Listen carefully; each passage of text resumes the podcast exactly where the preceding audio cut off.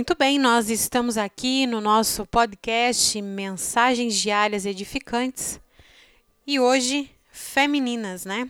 A dama, seu amado e seu senhor. Toda semana, um podcast com a continuação da leitura do livro A Dama, seu amado e seu senhor, do bispo T.D. Jakes. Eu tenho certeza que esses áudios têm chegado até você como um bálsamo, né, de cura até o seu coração. Se você pode adquirir o livro, eu super recomendo. Ele é da editora Mundo Cristão. Esse livro do bispo T.D. Jakes, A Dama, Seu Amado e Seu Senhor, As Três Dimensões do Amor Feminino. E você que deseja fazer parte aí dos nossos grupos no WhatsApp ou no Telegram, nos chama no particular no 54 984 43 5372. 984 43 5372. E dando continuidade ao estudo da semana passada, aqui diz assim: oração para quem precisa dela imediatamente. Pai, admito que estou sofrendo hoje, sei que passei por momentos difíceis e compreendo que ainda não me recobrei de tudo. Todavia, sei também que há pessoas que estão em pior situação do que a minha. Conceda-me uma oportunidade para encorajá-las com a minha sabedoria, enquanto dou a outros o que desejaria que me dessem.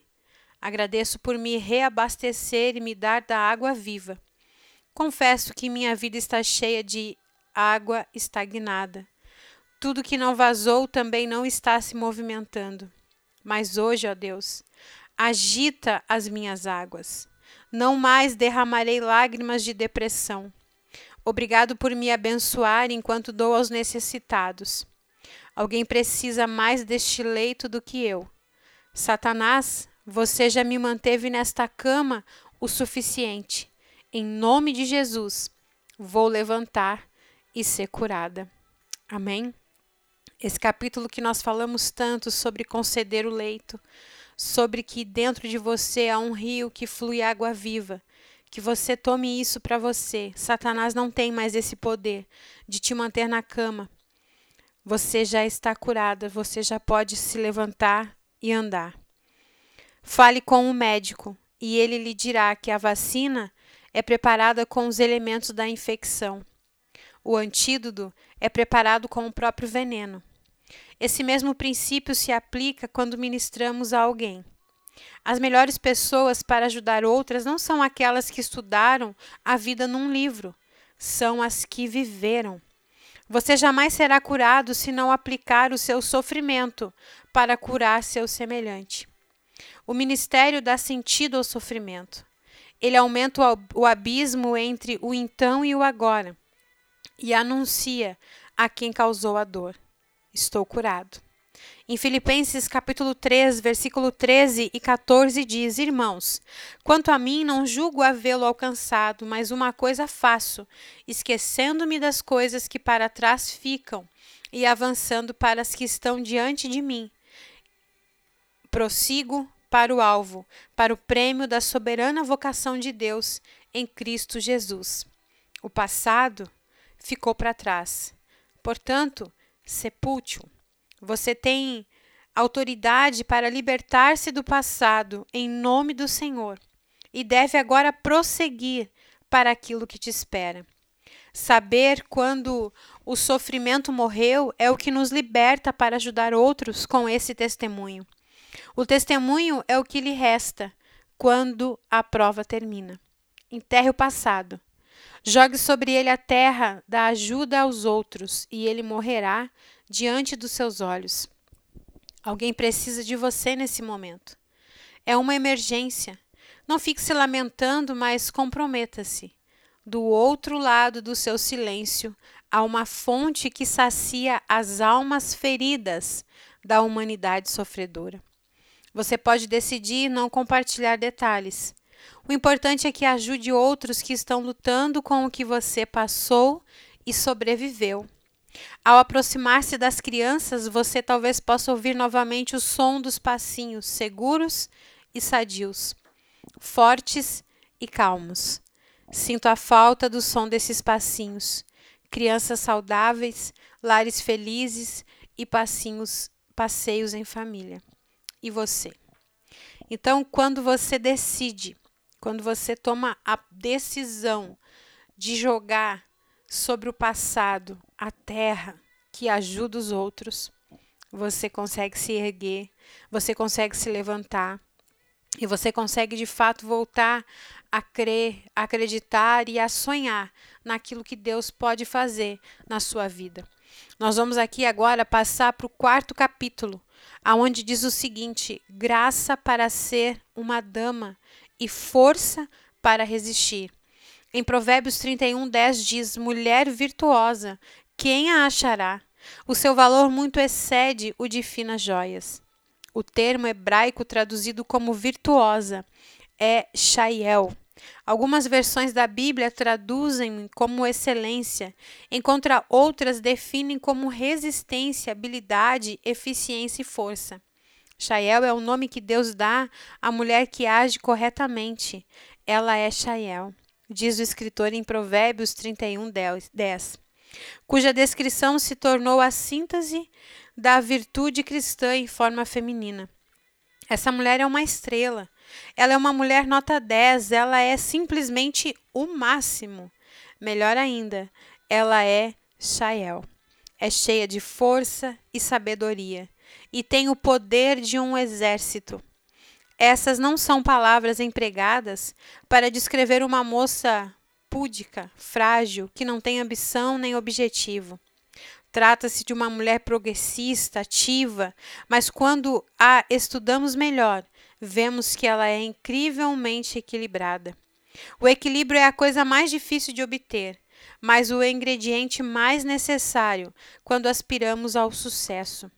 Ser equilibrado é ter e manter todos os elementos na proporção adequada. Todas as partes da sua vida, os aspectos da sua personalidade precisam ser plenamente desenvolvidos. Se uma área se mostrar deficiente ou excessiva, você não terá equilíbrio. Inclinar-se demais na direção de, de uma coisa ou afastar-se muito de outra faz você cair. Em vez disso, empenhe-se em dar atenção a cada aspecto em igual medida e você ficará equilibrada. Não deveria ser um alvo para toda mulher e todo homem? É o seu alvo? Deveria ser, quando espera ser uma mulher excelente. Você talvez pense que a mulher excelente teria de ser alguém que já se expôs a todas as vantagens social, de educação e classe. Pode imaginá-la assistindo atentamente a balés e oferecendo incontáveis chás para várias e prestigiosas fundações de caridade. Quem sabe até pensa que lhe pediriam para recitar poemas e estender o dedo mínimo ao tomar chás exóticos em xícaras de porcelana chinesa.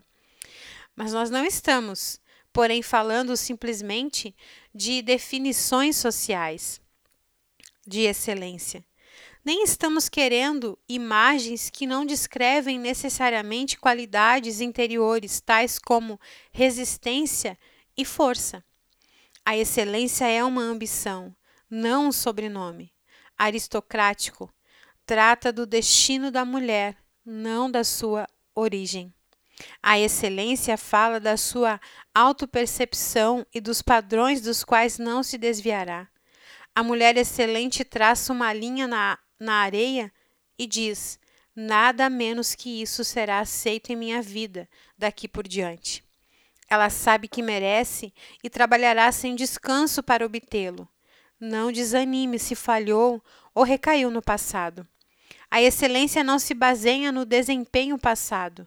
É um título dado a alguém que persistiu e superou as adversidades. A mulher excelente está equipada com um mapa rodoviário marcado e o seu destino já foi decidido. Essa mulher tem um plano de vida. Ela não está vagando sem rumo e esperando ser encontrada por alguém. Ela está no caminho que alguns chamam de estrada menos percorrida e só os grandes viajarão por essa estrada. Essa mulher sabe exatamente para onde quer ir. Há algo de especial nela. Alguns chamarão isso de arrogância, outros rirão às escondidas, dizendo que ela se esqueceu das suas origens, mas estão enganados. É a lembrança de onde esteve que lhe dá forças para levantar-se e continuar caminhando. A mulher excelente é como um animal de raça, gracioso e forte, uma criatura de rara beleza. Ela é uma vencedora, um diamante que começou como um carvão e se transformou em joia. É tão rica em classe quanto vinho branco servido numa taça resfriada, com haste em tons de ouro resolvido, revolvido entre os dedos. É um prodígio requintado que está geração raras vezes contempla. O que posso dizer? Ela é simplesmente uma dama. A dama é uma espécie em extinção, como o cavaleiro. Sua contraparte masculina. É difícil encontrá-la. Ser um cavaleiro é mais que ser um homem, do mesmo modo que ser uma dama é mais do que ser uma mulher. A, vera, a verdadeira dama é única, é valiosa. A educação requerida para produzi-la foi considerada fora de moda e irrelevante a dama veio a ser substituída por uma caricatura mais moderna, menos bondosa, mal feita, mal ajustada, grosseiramente competitiva. A dama é uma mulher sensível, moderada, competente, com ambições, mas que também possui classe e fineza. É uma mulher com um sonho. Ela é a obra-prima imaculada dos dias que se foram. Sua falta é tristemente sentida. Sei que quando começamos a falar de elegância e usamos termos como imaculada, você logo se lembra do predomínio masculino, da opressão histórica das mulheres. É verdade que as mulheres nem sempre foram tratadas com justiça. Os homens com frequência se aproveitaram deslealmente de seu comportamento amável e casto. Todavia, é a atitude do homem que precisa ser corrigida e não a da mulher. Devemos ser como o florista que remove os espinhos da rosa, mas deixa as pétalas. Não há meio de cortar as partes espinhosas da vida e manter as fragantes? Quando procuramos a mulher excelente, há uma coisa que devemos considerar a possibilidade dela ter sido sufocada na rebelião característica das espécies que sofreram abuso e que foram negligenciadas ou pouco apreciadas. Os dias gloriosos do passado foram cheios de preconceitos e injustiça em relação à figura feminina. Infelizmente, o clube dos velhos companheiros continua vivo e ativo. A mulher sofreu abuso e maus tratos incomensuráveis e, para se defender, viu-se obrigada a tornar-se uma guerreira insensível ao mundo que prejudicou. Entretanto, por trás da máscara ou do exterior enrijecido, há um núcleo suave que ela oculta do público. Ela tem medo de expô-lo. Da última vez que mostrou alguém, ela acabou machucada e, portanto, vicege e progride agora sufocando a sua feminilidade e sepultando a sua compaixão. Sei porque a dama não mais se mostra, mas, ó Deus, mesmo assim a ausência dela é sentida. Sei que o seu desaparecimento foi um ato de desafio e talvez de frustração. Sei o que a opressão pode fazer. A minha geração estava ocupada com várias revoluções, afinal nós íamos mudar o mundo. Posso lembrar-me de todos os hippies que dirigiam fuscas amarelos com o sinal da paz no para-choque. As mulheres queimaram os sutiãs, os rapazes deixaram de usar roupa íntima. O amor livre e a harmonia planetária eram as mensagens do momento. De alguma forma, após a, após a guerra do Vietnã, Descobrimos que o fusquinha havia enferrujado, as calças apertadas começaram a irritar e ficamos mais interessados em aterrizar na Lua do que nos harmonizar com os planetas. De repente, ouvimos pelos meios informais de comunicação que precisávamos de respeito. Os Jackson não eram mais cinco. Os Beatles se separaram. O mercado de ações subiu e logo o J. Simpson significaria mais para os jornais do que as notícias de economia. Enquanto isso, os juros se elevaram. E que pena! Elvis deixou o palco. Que dias foram aqueles, meu amigo? Que época desafiadora para viver! A realidade começou a manifestar-se e fomos nos acomodando. Precisávamos de emprego, os seios precisavam de sutiã. E compreendemos que os direitos civis talvez não se acertariam com a passeata seguinte. As mulheres começaram a se redefinir enquanto os homens caíram num certo esquecimento unissexe. Estamos agora em algum ponto da zona crepuscular do divórcio e da gravidez na adolescência. Em meio à confusão que criamos, nosso desejo no momento é a volta dos antigos valores. Queremos a rosa dos tempos mais simples. Podemos obtê-la? Não tenho certeza. Devemos, porém, empenhar-nos em recapturar a fragrância da rosa sem ser picada pelos espinhos. Muitos sentiram a terra mover-se sobre os seus pés, e quando ela finalmente parou, eles haviam mudado para sempre.